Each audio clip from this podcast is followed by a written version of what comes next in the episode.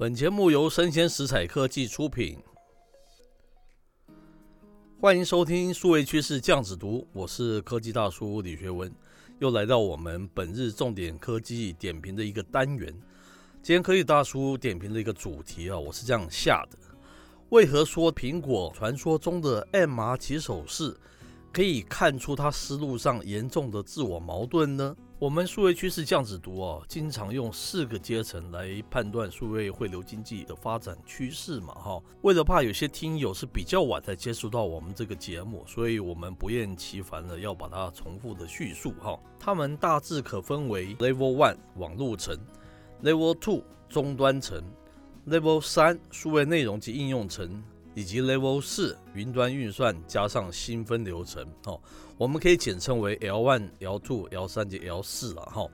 我们也是最早提出目前全球数位经济发展所碰到的一个迟滞现象，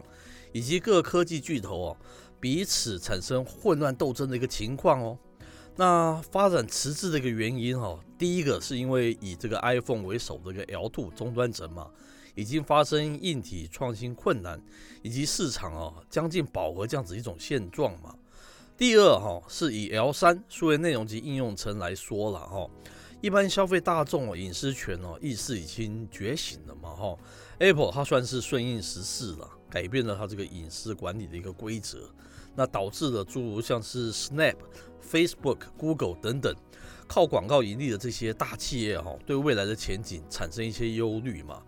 那当这个 L2 及 L3 皆出现乱流，当然啊会使得这个诸如像是苹果啊、脸书啊等等啊，他们纷纷转往这个 L4 啊发展。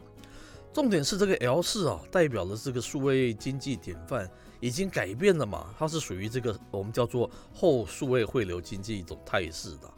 它的内涵呢，是以这个硬体加软体加上内容服务三合一的这样子一种汇流形式。以提供完美的沉浸式体验所产生的所谓的数位的新经济了哈，那当然也包括元宇宙了。这其中的这个灵魂哈，是这个智慧内容加上应用服务啊。它重点早已经不再是单纯的贩售算力强大的硬体的本身，这是前提。我先点到这里。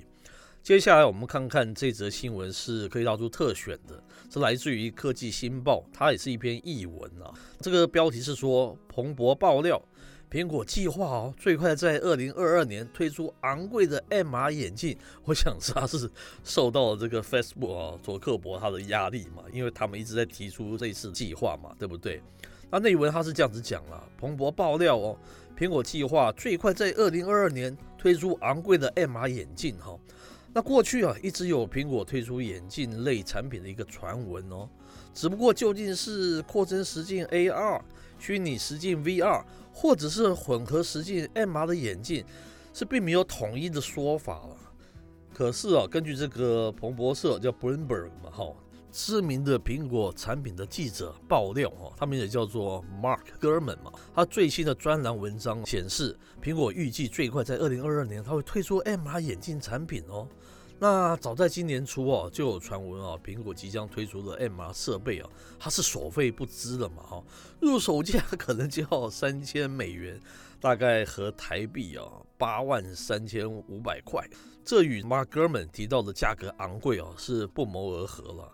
当然有人会质疑了，苹果真的有计划要推出 MR 眼镜吗？有人认为啊，苹果先前就有新的这个 M1 Pro、M1 Max 这样的晶片。非常惊艳用户嘛，接下来苹果会推出什么样的产品，都只是时间问题嘛，哈，否则他们干嘛要自研晶片呢？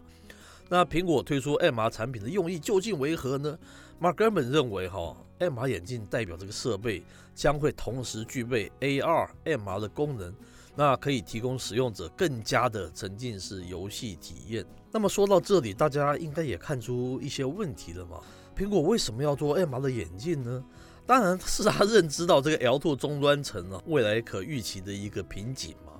所以啊，除了他开始在 L3 内容应用层哦，呃，这个 Apple Podcast 开启订阅制之外，也前所未见的哦，扩大它的串流音乐服务发展，将 Apple Music 服务啊延伸到 PS5 这个平台上面嘛。同时啊，他也积极的往 L4 啊云端运算加新分流的方向走啊。策略上哈，这基本上是正确的。只是当他提出的 MR 硬体价钱是超过八万台币时，又让科技大叔觉得苹果似乎有点为德不足了。怎么说呢？因为哈，这代表苹果它既意识到这个卖硬体的未来危机，但在未来推出 MR 载具时，仍然像是一间以一体贩售为主的公司哦。它路数啊，仍旧是旧瓶装新酒嘛。哦，科技大叔还以为苹果会卖一个十分平价的载具了。那更会加速它提供内容应用服务的一个步伐。那苹果可能忘记喽，硬体的价格哦，会决定它载具的一个普及度嘛，哈。那普及度啊，又直接影响到合作内容服务开发商的意愿嘛，也就是所谓的 L 四的最核心的问题了，就是谁会去买一个上面没有什么多样应用选择的一个昂贵的硬体呢？苹果的 MR 套路还真的是有些自我矛盾，不是吗？当然啊，最后我们还是得等到真正的产品面世了，我们才好做进一步的探讨及分析嘛。以上内容到这边告一段落，我是科技大叔李学文，我们下回见喽。